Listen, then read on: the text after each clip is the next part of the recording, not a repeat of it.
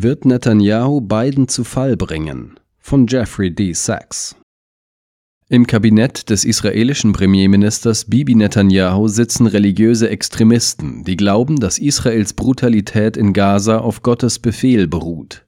Laut dem Buch Josua aus der hebräischen Bibel, welches von Wissenschaftlern auf das siebte Jahrhundert vor Christus datiert wird, versprach Gott dem jüdischen Volk das Land und wies es an, die anderen im verheißenen Land lebenden Völker zu vernichten.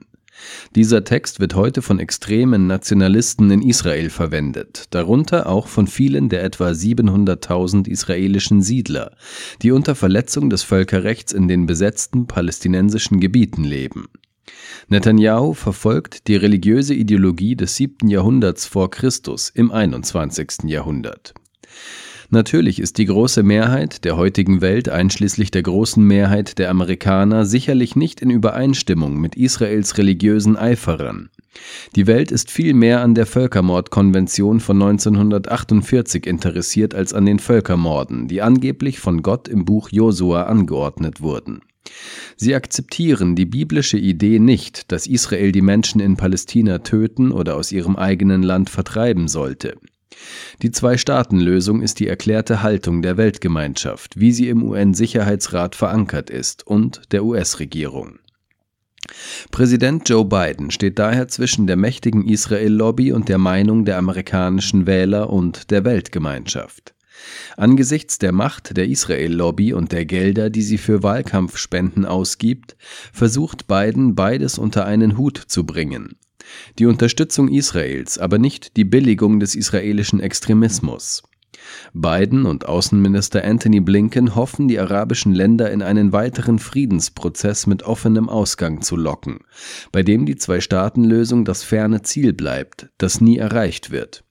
Die israelischen Hardliner würden natürlich jeden Schritt auf diesem Weg blockieren. Biden ist sich dessen bewusst, will aber das Feigenblatt eines Friedensprozesses. Bis vor kurzem hoffte Biden auch, dass Saudi-Arabien zu einer Normalisierung der Beziehungen zu Israel überredet werden könnte. Als Gegenleistung für F-35-Kampfjets, Zugang zu Nukleartechnologie und ein vages Bekenntnis zu einer eventuellen Zwei-Staaten-Lösung. Irgendwann, irgendwie. Die Saudis werden das nicht zulassen, das haben sie am 6. Februar in einer Erklärung deutlich gemacht. Das Königreich fordert die Aufhebung der Belagerung des Gazastreifens, die Evakuierung der zivilen Opfer, die Einhaltung der internationalen Gesetze und Normen sowie des humanitären Völkerrechts und die Fortsetzung des Friedensprozesses im Einklang mit den Resolutionen des Sicherheitsrats und der Vereinten Nationen sowie der arabischen Friedensinitiative, die auf eine gerechte und umfassende Lösung und die Errichtung eines unabhängigen palästinensischen Staates in den Grenzen von 1967 mit Ostjerusalem als Hauptstadt abzielt Innenpolitisch konfrontiert Biden AIPAC, das harmlos benannte American Israel Public Affairs Committee, die führende Organisation der Israel-Lobby. Der langjährige Erfolg von AIPAC besteht in der Umwandlung von Millionen Dollar an Wahlkampfspenden in Milliarden von Dollar an US-Hilfe für Israel. Eine erstaunlich hohe Rendite.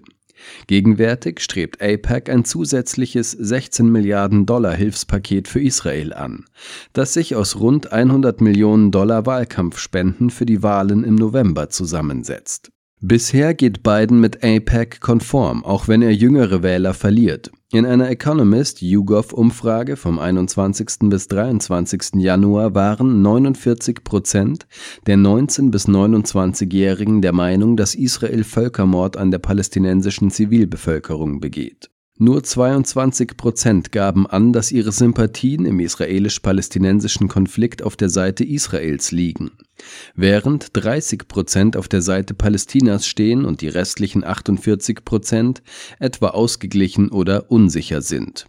Nur 21 Prozent stimmten einer Erhöhung der Militärhilfe für Israel zu. Israel hat die jüngeren Amerikaner völlig entfremdet.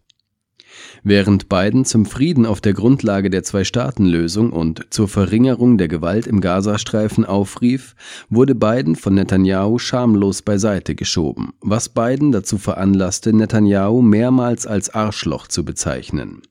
Dennoch ist es Netanyahu, nicht Biden, der in Washington das Sagen hat.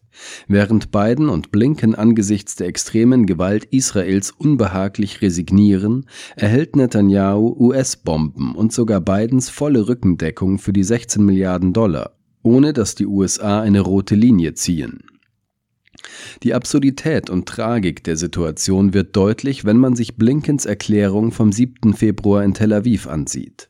Anstatt Israels Gewalt, die durch die USA ermöglicht wurde, Grenzen zu setzen, erklärte Blinken, dass es den Israelis überlassen bleibt, zu entscheiden, was sie tun wollen, wann sie es tun wollen und wie sie es tun wollen. Niemand wird ihnen diese Entscheidungen abnehmen. Alles, was wir tun können, ist die Möglichkeiten und Optionen der Zukunft aufzuzeigen und sie mit der Alternative zu vergleichen. Und die Alternative sieht im Moment nach einem endlosen Kreislauf von Gewalt, Zerstörung und Verzweiflung aus. Im Laufe des heutigen Tages werden die USA wahrscheinlich ihr Veto gegen den algerischen Resolutionsentwurf im UN-Sicherheitsrat einlegen, in dem ein sofortiger Waffenstillstand gefordert wird. Biden hat eine schwache Alternative vorgeschlagen, die einen Waffenstillstand so bald wie möglich fordert, was immer das auch bedeuten mag. In der Praxis würde dies sicherlich auch bedeuten, dass Israel einen Waffenstillstand einfach für undurchführbar erklären würde. Biden muss die US-Politik von der Israel-Lobby lösen. Die USA sollten aufhören, Israels extremistische und völlig illegale Politik zu unterstützen. Die USA sollten auch keine weiteren Gelder für Israel ausgeben, solange sich Israel nicht an das Völkerrecht einschließlich der Völkermordkonvention und die Ethik des 21. Jahrhunderts hält. Biden sollte sich auf die Seite des UN-Sicherheitsrats stellen und einen sofortigen Waffenstillstand sowie einen sofortigen Übergang zur Zwei-Staaten-Lösung fordern, einschließlich der Anerkennung Palästinas als 194. UN-Mitgliedstaat, eine Maßnahme, die seit dem Antrag Palästinas auf UN-Mitgliedschaft im Jahr 2011 bereits mehr als ein Jahrzehnt überfällig ist.